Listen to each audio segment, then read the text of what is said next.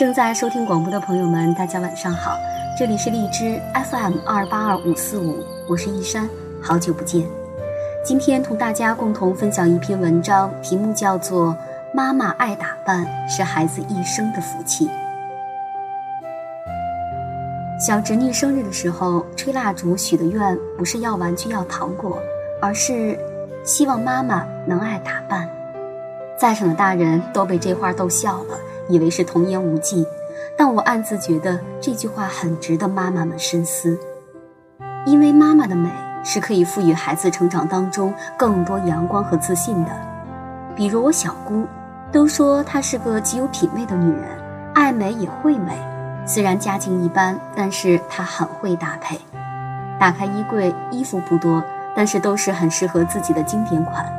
生完宝宝后，体重一度增加到一百五十斤。他咬着牙用半年减了下来，虽然也是奔四的年纪，但和同龄人站在一起，真的是年轻了将近十岁。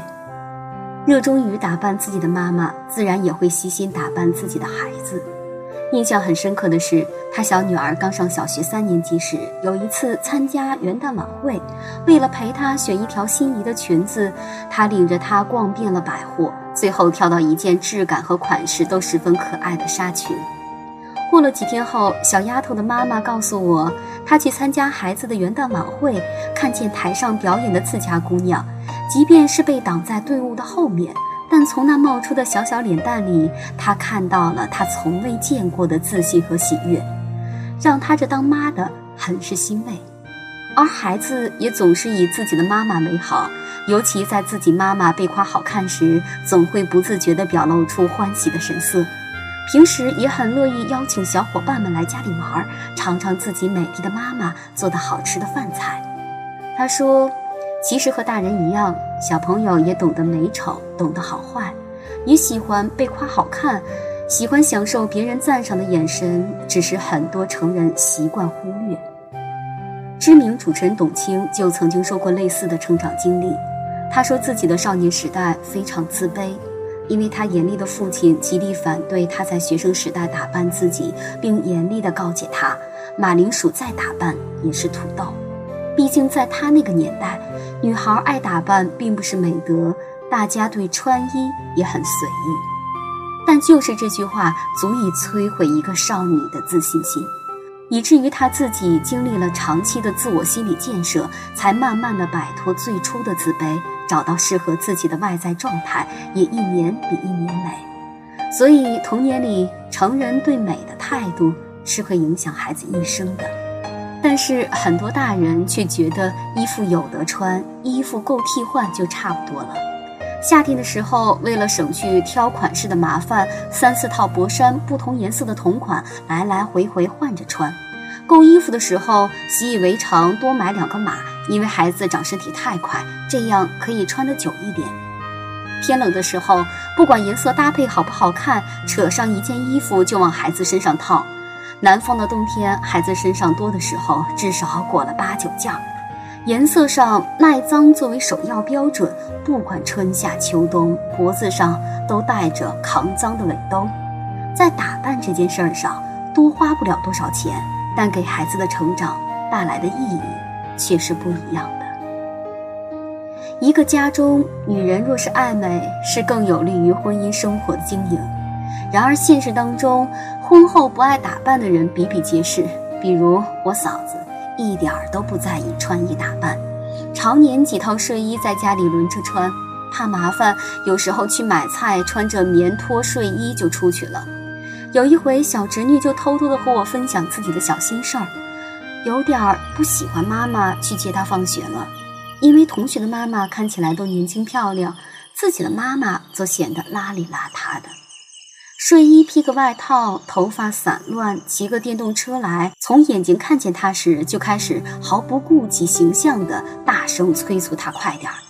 小小的年纪也会觉得窘迫和难堪了，这也就不奇怪她生日时会许愿让妈妈爱打扮了。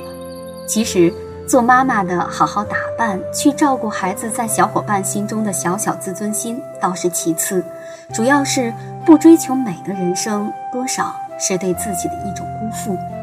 每天对待身材顺其自然，对待皮肤得过且过，对待生活随随便便，怎么去越活越好呢？相反，一个注重自己外在的妈妈，她则会花心思去经营自己的美好，让自己充满活力、美丽大方，也更加自信。是那个整洁干净、时常有仪式感的焚香读书的女人。是那个衣着得体、悉心侍弄着家中每一个细节的女人，是那个妆面干净、在岁月中沉淀出更多气质的风韵犹存的女人。她们不仅仅美的是自己，更多的是传递出一种生命态度：要和美好的一切在一起，当下的每一天都要好好的活。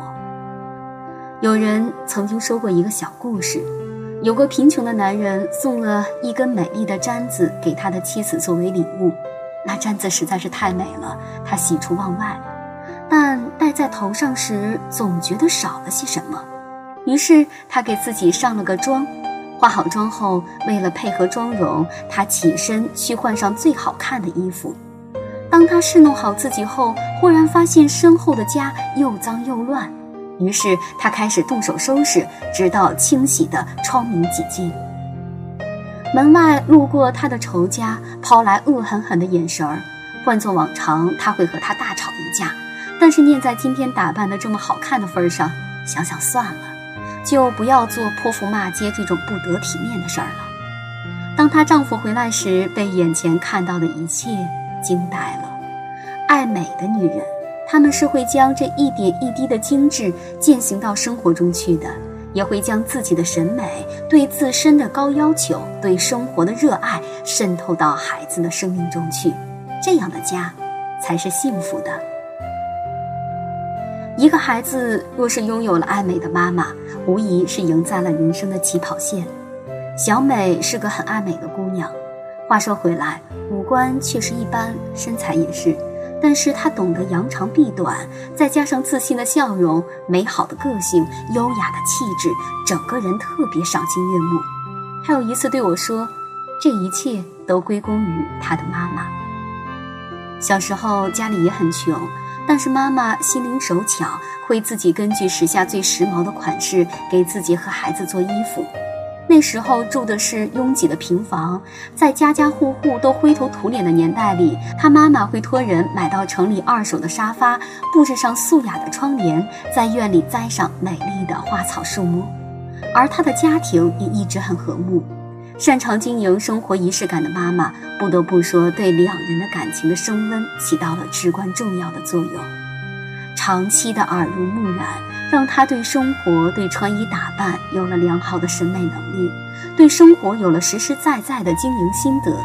这些美好的背后，最终也反哺给他无上自信和实实在在的机遇。所以，长大后的小美，不管是在择偶上还是在工作上，就更具魅力了。所以，将来我一定要好好打扮我的孩子。